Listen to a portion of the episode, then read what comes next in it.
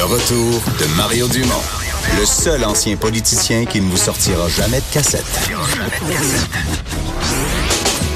Mario Dumont et Vincent Dessureau. Cube Radio. Vous vous en doutez bien, au cours euh, des 7, 8, 9 prochaines semaines, il sera question amplement de politique fédérale puisque nous irons aux urnes euh, un peu passé la, la mi-octobre. En fait, c'est vraiment dans, dans, deux mois. Euh, le chef du Bloc québécois, Yves-François Blanchette, est avec nous aujourd'hui. Bonjour. Bien bonjour. Euh, prêt? Autant qu'il est possible de l'être. Parce que là, vous, vous êtes arrivé. Moi, c'est ma première campagne de chef. Oui, puis là. le dernier, je suis le venu dernier pour que tu me donnes des trucs. Ah, J'ai toujours perdu, moi. C'est pas bon, c'est pas bon, ça. Non, mais euh, prêt dans le sens que. Parce que là, on a eu l'impression que, exemple, dans Annecyc, on a ramassé un candidat, un ancien communiste. Alors, mais ça, c'est- ça, ça c'est- faisait faut dernière- vraiment- mais faut ça vraiment qu'il n'y ait pas d'actualité. Le gars, c'est un militant du bloc qui a participé avec tout le monde. Quand tu fais un programme électoral, les idées de tout le monde sont bienvenues. Une fois que tu as un programme électoral, c'est sûr que si t'es porte-parole d'un parti politique, tu vas dire ce que le parti politique dit. Tu peux pas inventer d'autres choses. Moi, j'ai dit, tu vas être clair en maudit compte tenu de ton passé, que tu vas renier tout ça, puis tu vas abandonner tout ce qui a été lié au Parti communiste. Au début, Mais il a ça dit fait non, pas, non, manque, après ça ça, fait il pas dit manque oui. de candidats où on, Mais non, mais- on peine d'en trouver, non? Écoute, d'abord, on va s'entendre qu'il y aura une lutte plus chaude à mener pour gagner Antique Cartierville que pour gagner Belleuil-Chambly. On va le dire de même. Il y, a, il y a une côte un peu plus à pic à remonter. Maintenant, il a dit tout ce qu'on veut entendre. Écoute, on peut faire le, le- moi, j'ai pas les ressources pour faire ça, là. Mais si on fait la collection des Zoulous dans les candidats des partis politiques, tu vois, André Paczo va bien paraître en maudit. Ah ouais? Ben, écoute, il y a des places. euh, le- les, les plus violents contre nous autres là-dessus, ça a été la gang à Maxime Bernier. Hi! On pourrait avoir du fun. Que eux ont eu tous leurs candidats avant, avant tous les autres partis. Bon, D'abord, il y a des partis politiques qui désignent les candidats du doigt divin du chef. Hein? Au Oui, Bloc oui, avec- québécois, au rapide. Parti québécois, on a un processus démocratique, on a une investiture, puis on dit pas ah c'est toi le candidat ou c'est toi la candidate. Euh, On a un processus, c'est c'est sûr que c'est plus long, c'est plus fastidieux, c'est même plus coûteux, mais on a, on vit avec le fait qu'on est quand même indirectement des héritiers du parti de René Lévesque. là. On est un parti très très démocratique. Est-ce que ça nous donne un contrôle absolu? Si j'avais pas été à la hauteur euh, satisfait là, pleinement satisfait de ce qu'il y avait eu comme réponse, je n'aurais pas autorisé la candidature au bout de la, au bout de la ligne. Maintenant, il a dit, il y a une limite. Là, je peux pas lui demander de s'arracher les ongles. là. Il y a une limite à ce qu'on peut demander à quelqu'un. Sa profession de foi, elle est totale et est inconditionnelle. Il va faire campagne dans Antique, Cartierville, puis c'est bien correct de même. OK. Le- parlons de la crise des médias. C'est vraiment le sujet de la semaine. Est-ce que le gouvernement fédéral a, d'après vous, un rôle à jouer et est-ce qu'il le joue adéquatement? Ben, en fait, si la crise des médias est rendue au point où elle est, c'est parce que personne n'a pris le, pris le vrai problème de front. Là, donné, là, Quel est-il le vrai Le problème? vrai problème? de fond, c'est le vol des revenus publicitaires par les géants du web. Là, on dit, ah, on va faire un crédit d'impôt sur la masse salariale, puis reconnaître si c'est un OBNL, puis là, on est en train de parler, de dire au monde, hey, allez vous abonner. En passant, les abonnements à toutes les publications de Capital Média sur Internet, c'est des applications gratuites. Euh, c'est- non applicable. Le vrai problème, c'est les ça, c'est peut-être millions... ça l'erreur d'avoir mis leur stock gratuitement. Peut-être, mais il reste que la réalité, c'est que c'est des millions de dollars par année qui s'en vont dans les poches de Zuckerberg, puis de Facebook, puis des autres réseaux sociaux. Parce que moi, je prends un article du Journal de Montréal, je le mets sur les réseaux sociaux, puis ça, le journal n'a rien contre ça, puis je le partage. Sauf que le créateur, celui qui a créé le contenu que je partage, lui, il vendra pas de pub avec ça, parce que c'est Facebook qui va vendre la pub le revenu publicitaire de Journal de Montréal, puis de Cube Radio, puis des journaux de Capital Média est piraté par les géants du web. La France affronte ça avec courage, mais ici au Canada, écoute, le premier lobbyiste qui va passer dans le bureau de Justin Trudeau ferait éteindre toute velléité d'intervenir. Mais Aujourd'hui, François Legault a réagi justement là-dessus en se faisant poser la question euh, sur le, le- le budget publicitaire. Il dit, ben, on- nous, faut, on- pour rejoindre la population, faut aller là où est la population. Et euh, dit, ce serait pas réaliste que quelqu'un pense qu'on peut contourner ces médias-là puis demander aux annonceurs de pas aller sur les réseaux sociaux. mais Je Quelqu'un me souviens de l'armée, pour relancer là-dessus, je me souviens de l'armée qui avait donné cette réponse-là exactement, Vincent, en disant, nous, si on veut recruter des jeunes, là, on veut amener des jeunes de 20 ans dans l'armée, On n'a pas le choix, il faut aller leur parler où ils sont. C'est correct. Moi, je pense en effet qu'on ne peut pas contourner la réalité des réseaux. Je suis hyper actif sur les réseaux sociaux. Ça, c'est correct. Mais si les réseaux sociaux font fortune avec l'argent généré par la production de contenu, puis c'est vrai en art, c'est vrai en culture, puis c'est vrai en information, sur un territoire donné, c'est vrai pour le Québec, puis c'est vrai pour ailleurs, il serait normal qu'ils soient taxés comme n'importe quelle autre entreprise à un niveau raisonnable et que ce revenu-là soit remis en développement de contenu, en presse, en information. Euh, On ne fait pas ça ici. Pourquoi? Parce que quand vient le temps de taxer ces gens-là, même avec la taxe existante, la fameuse TPS, Justin Trudeau dit non, non, non, non, non, non, non. On ne demandera pas à une entreprise étrangère de payer des taxes, même si les entreprises québécoises et canadiennes, elles, doivent charger les taxes. Ça, c'est le niveau de courage du gouvernement canadien. Et parce qu'on en est dans une série de petites mesures, ben là, le Capital Média s'écrase et le gouvernement du Québec, à juste titre, doit dire OK, on va mettre un peu d'argent là-dessus parce qu'on peut pas Vous êtes d'accord avec ce que M. Legault a fait? Totalement d'accord et je reproche clairement à M. Trudeau d'encore une fois danser autour du pot, niaiser, nosonner, faire trois sourires et ne pas simplement participer aussi à cette espèce de fonds qui est temporaire, qui est un prêt, qui est remboursable par quiconque achètera ces entreprises-là. Ça coûtera rien aux contribuables puis ça va entretenir une diversité dans l'information. Air Canada qui achète Air Transat, ça vous plaît, ça vous déplaît? Est-ce que le gouvernement fédéral se met les- le nez là-dedans? Le transport aérien, c'est quand même une juridiction fédérale. Les lois sur la concurrence aussi? Sa- Sauver les meubles, c'est pas assez. Ça, ça, ça me choque. On est dans un. À chaque fois qu'il y a un fleuron québécois qui se fait attaquer ou qui est dans le trouble de quelque façon que ce soit, ou qui est mis à vendre, on essaie de sauver les meubles au Québec. Dans Ils nous cas disent, qu'Air Canada, c'est un fleuron québécois aussi. Ça est supposé avoir son siège social à Montréal. Oui, Air Canada est un grand symbole du nationalisme québécois, c'est bien connu. D'ailleurs, j'étais aux îles de la Madeleine, je suis revenu le 11 des îles de la Madeleine, il y a eu un vol île de la Madeleine-Gaspé, puis le même vol continuait Gaspé-Québec. Territoire très anglais, c'est bien connu. La demoiselle, totalement francophone, a fait ses deux laïus au décollage en anglais avant de les faire en français. Moi, je me grattais la tête, je me disais, pour qui? Y a-tu quelqu'un qui a amené son chat, puis son chat est anglais? J'en revenais pas. C'est ça, Air Canada. Air Canada est un fleuron canadien. Un fleuron canadien qui, d'ailleurs, en achetant Air Transat, augmenterait sa position. On n'est pas dans le quasi-monopole, mais on est dans une énorme concentration. Ça ne sert pas le Québec. On a une entreprise québécoise forte et reconnue.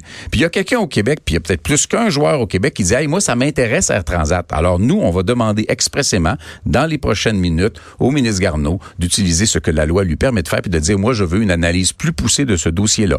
Ça n'empêche pas les actionnaires de voter aujourd'hui, mais ça crée Mais poussez votre délai- idée, vous demandez à M. Garneau quoi? là, de- Monsieur d'aller- Garneau a autorité de demander au bureau de la concurrence de faire une analyse poussée du dossier, voir s'il n'y a pas des enjeux. Il peut y avoir des enjeux considérés comme des enjeux d'intérêt national liés à la transaction. Nous, on prétend qu'il y a des enjeux d'intérêt national. La concentration des services aériens dans les mains d'une entreprise canadienne déjà avec une fort mauvaise réputation sur les services en région, en particulier au Québec, pour nous autres, c'est un enjeu. Est-ce que Air Transat va desservir les régions? Non, c'est pas ça l'affaire. C'est la concentration fait qu'une entreprise, par la suite, fait ce qu'elle veut, quand elle veut, comme elle veut, se foutant royalement des élus et des pouvoirs publics parce que sa position sur le marché est beaucoup trop forte. Et là, on a des joueurs qui sont des joueurs québécois puis qui disent, hey, moi, je pourrais la racheter, cette entreprise-là.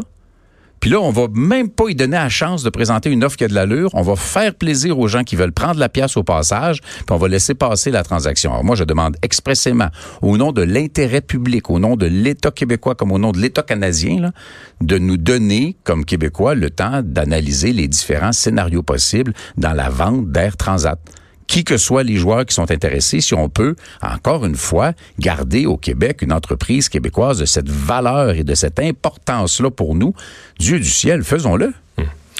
Dossier SNC Lavalin, euh, vous avez pris une position. Quand tous les partis d'opposition, cette semaine, les conservateurs demandent quasiment de mettre Justin Trudeau en prison, là, une enquête criminelle. Vous, vous avez pris une position en disant attention, euh, faut penser, on est au Québec, faut penser au siège social, faut penser aux emplois québécois. Si le sujet s'enflamme dans la prochaine campagne électorale, avez-vous peur d'être mal pris? Vous vous retrouvez de facto dans la position de défendre un peu Justin Trudeau, ce qui est jamais le fun pour un chef d'un parti d'opposition en campagne? Mais jamais été question de défendre Justin Trudeau parce que le problème là-dedans, c'est que lorsque le gouvernement fédéral a voté une loi qui permettait les ententes de réparation, c'est moins d'un an avant l'enjeu de SNC-Lavalin, là. Ils ont voté eux-mêmes cette loi-là. Madame Wilson-Raybould s'est levée pour voter pour cette loi-là. Et plutôt que de dire ouvertement, nous autres, c'est ça qu'on veut, avait peur d'avoir un prix politique à payer en Ontario et dans l'Ouest canadien où faire quelque chose pour les Québécois n'est jamais bien vu. Fait qu'ils ont va faire ça discrètement en catimini. Il a demandé à Mme Wilson-Raybould de porter le chapeau pour lui, au mépris des institutions, se prenant encore une fois pour Louis XIV. Il a mal géré son dossier. que l'État canadien dise il faut essayer de sauver SNC-Lavalin, en soi, c'est pas un geste d'héroïsme, c'est une responsabilité minimale. Mais d'être tellement maladroit que tu échappes complètement le ballon, puis qu'aujourd'hui, les actions de l'entreprise écrasent, les clients de l'entreprise fuient, les meilleurs employés de l'entreprise se un job, ben oui, on est en train de scraper un fleuron québécois. Encore une fois, puis il y a du monde à Toronto ou à Londres qui se disent Ah, m'a racheté ce bout-là à rabais, oups, m'a racheté ce bout-là pas cher. Encore une fois. Alors que les 3000 employés de SNC-Lavalin, qui sont Mais pas je- juste dans une tour à Montréal, bien, là, je vous entends ils bien, sont puis- dans des bureaux à travers tout le Québec, là, ces gens-là qui ont rien fait de pas correct, sont en train de perdre le job, puis pendant que les anciens dirigeants, qui ont probablement fait quelque chose de pas correct, invoquent euh, l'arrêt Jordan pour se pousser sans procès. Mais si en pleine campagne là, ou dans un débat, ben, mettons quand Andrew Scheer prend, prend le mort aux dents puis pousse ce dossier-là, vous allez être quand même dans une position, dans un entre-deux qui est pas ça me donnera une maudite belle occasion de démontrer que la seule position qu'Andrew Scheer a défendue là-dedans, c'est de casser du sucre sur le dos du Québec encore une fois, parce que ça y fait faire bien du millage dans l'Ouest canadien de casser du sucre sur le dos du Québec. Encore une fois, là, ils viennent de demander qu'un journaliste soit convoqué en comité ministériel, en comité parlementaire à Ouais, la Ottawa. députée Lisa Wright Oui, qui a fait ça tout à dans toute sa splendeur pour que le journaliste révèle ses sources et donne ses notes. Vous pensez quoi de ça? Mais c'est horrible. On se rappelle pas de ma chouette, on se rappelle pas de ce dossier-là. La protection des sources est fondamentale au travail des journalistes. Si les sources sont menacées, les sources ne parlent plus. Puis si les sources parlent plus, l'information est moins bonne. Puis si l'information est moins bonne, la démocratie est menacée. Ça va être quoi l'os du bloc? Là? Pour moi, l'os, c'est à un moment donné, c'est En fait, c'est la grosse affaire pour qu'on voterait bloc là, euh, le 21 octobre prochain. là.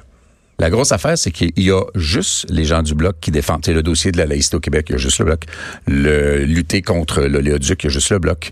Euh, il y a un ensemble de euh, SNC-Lavalin, il y a juste le Bloc. Euh, la DV, il y a juste le Bloc. La plupart des grands dossiers du Québec à l'heure actuelle, les seuls qui disent respecter l'autorité de l'Assemblée nationale, c'est le Bloc québécois. Les autres sont des partis canadiens qui forcément ont pas le choix pour avoir des votes dans l'Ouest de protéger un petit peu le pétrole, de pas trop soutenir ce qui est montréalais puis ce qui est québécois parce que ça passe pas dans le reste du pays. Quand un député du Bloc québécois, puis plus t'en auras, mieux ce sera, mais ces gens-là vont se lever exclusivement pour ce qui est bon pour le Québec. Et dans le passé, on l'a connu, on l'a vu quand il y a beaucoup de députés du Bloc, le Québec fait beaucoup plus de gains avec quatre ans de beaucoup de, députés du NPD, ça a absolument rien donné au Québec. Puis à l'heure actuelle, l'argent des Québécois qui pourrait servir au développement de nos régions s'en va pour acheter un oléoduc dans l'Ouest canadien. Alors moi, je pense que les gens sont capables de comprendre. Peut-être que le Bloc a beaucoup de choses à se reprocher à lui-même.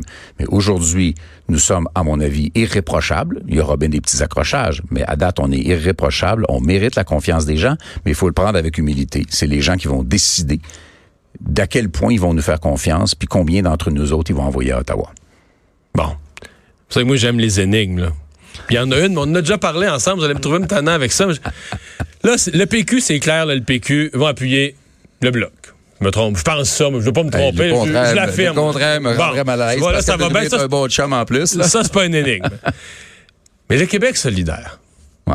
qu'est-ce qu'ils vont faire? Normalement, ils ont dit toute la campagne, ils nous ont tapé les oreilles qu'ils étaient souverainistes. Là, puis il y a Je juste un je peu suis content que je suis content que je me pose cette question-là à moi. Écoute, euh, moi d'abord, j'évite le piège d'approcher les autorités de Québec solidaire, qui sont sûrement de bien bonnes personnes. Je suis convaincu que Gabriel Nadeau-Dubois Donc, Yves-François indépendantiste. Planchette n'a pas approché Non. Gabriel Nadeau-Dubois ou Manon Bassé pour demander, demander un appui, discuter de collaboration. Et ça n'arrivera pas. J'ai dit dès le début, je n'approcherai pas, je n'approcherai pas les dirigeants des partis politiques. Je vais approcher les électeurs. Pascal Bérubé, là, on vous a vu ses photos Ah oui, avec vous c'est mon chum. C'est mon chum. Puis on n'ira pas l'histoire. Il y a une proximité historique entre le Bloc québécois et le Parti Ouais, mais il pourrait l'avoir. Il pourrait l'avoir avec Québec solidaire Ouais, aussi. mais il l'a pas. Tu, vous, Québec, savez- vous le savez pareil Québec solidaire va appuyer. Il La va, réponse- vont-ils appuyer le Sur l'île de Montréal, Québec solidaire va probablement appuyer davantage le NPD que le Bloc québécois, sauf un certain nombre de militants qui sont pour l'indépendance et qui sont pour la laïcité, comme Québec solidaire l'était au moment de l'élection du 1er octobre. D'ailleurs, c'est après qu'ils ont changé d'idée. Dans les régions du Québec, je pense qu'une assez nette majorité des électeurs de Québec solidaire vont avoir un intérêt pour le Bloc parce que ce sont d'abord des gens qui ont adhéré parce que c'était plus écologiste, nous le sommes, parce que c'était souverainiste, nous le sommes, et parce que c'était des gens qui étaient en faveur de la laïcité, nous le sommes. Et d'ailleurs, nous sommes pas mal les seuls dans les trois cas. Dernière question. Avez-vous peur du Parti vert? Parce qu'il reste que euh, voter bloc, c'est voter pour une sorte de protestation où on accepte que notre parti sera pas au pouvoir, sera pas au gouvernement. C'est pas une protestation, c'est une, Non, mais je veux une dire, offre je politique comprends, qui mais, mais- ce que je veux dire, c'est que t'acceptes, t'acceptes que ton parti sera pas au pouvoir C'est les. Verts un petit peu aussi. Et, et c'est un peu vrai pour les Verts aussi. Donc, euh, c'est pour ça que je vous dis, ce qu'ils vous font Ben, peur, est-ce qu'ils- pourraient vous voler des, voler des votes, vous On voler des on jeunes? est tellement pas pareil. D'abord, un, est-ce que les Verts sont souverainistes? Non. D'ailleurs, il faudra en parler à M. Nantel.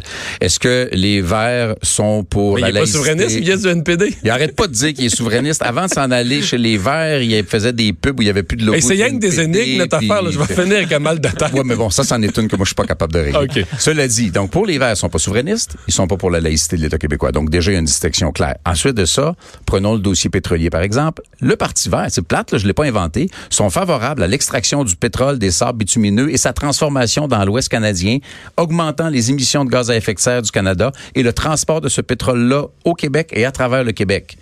Ça, c'est la position du Parti vert de Mme May que beaucoup de membres C'est son- rassurant, on se dit, mon Dieu, c'est pas des rêveurs, ils ont un minimum de réalisme, Ben, si puis ils ont- être ils ont- ils rêveur, sont verts, mais avec les pieds sur le. Bloc hein. québécois est par rêveur et par intérêt pour le Québec va dire non à ça. D'abord parce que nous, ça nous donne rien de participer à ça et on est capable de prendre notre argent pour développer une création de richesse au Québec sur la base de technologies beaucoup plus propres au moins aussi exportables à long terme que le pétrole. Nous, que notre argent serve à exporter le pétrole de l'Ouest canadien, qu'on a déjà largement financé historiquement, je vois pas en quoi ça sert nos intérêts. Mais les Verts savent qu'ils ne peuvent pas progresser dans l'Ouest s'ils sont pas ouverts à une certaine forme d'exploitation de pétrole. Nous autres, on parle juste pour le Québec, puis on n'en a rien à faire de ce pétrole-là. Ça ne sert pas le Québec. Et François Blanchette, bonne euh, pré-campagne et campagne. On aura sûrement d'autres occasions de se reparler. C'est quand vous voulez. Au revoir. On s'arrête dans un instant, le boss de Vincent.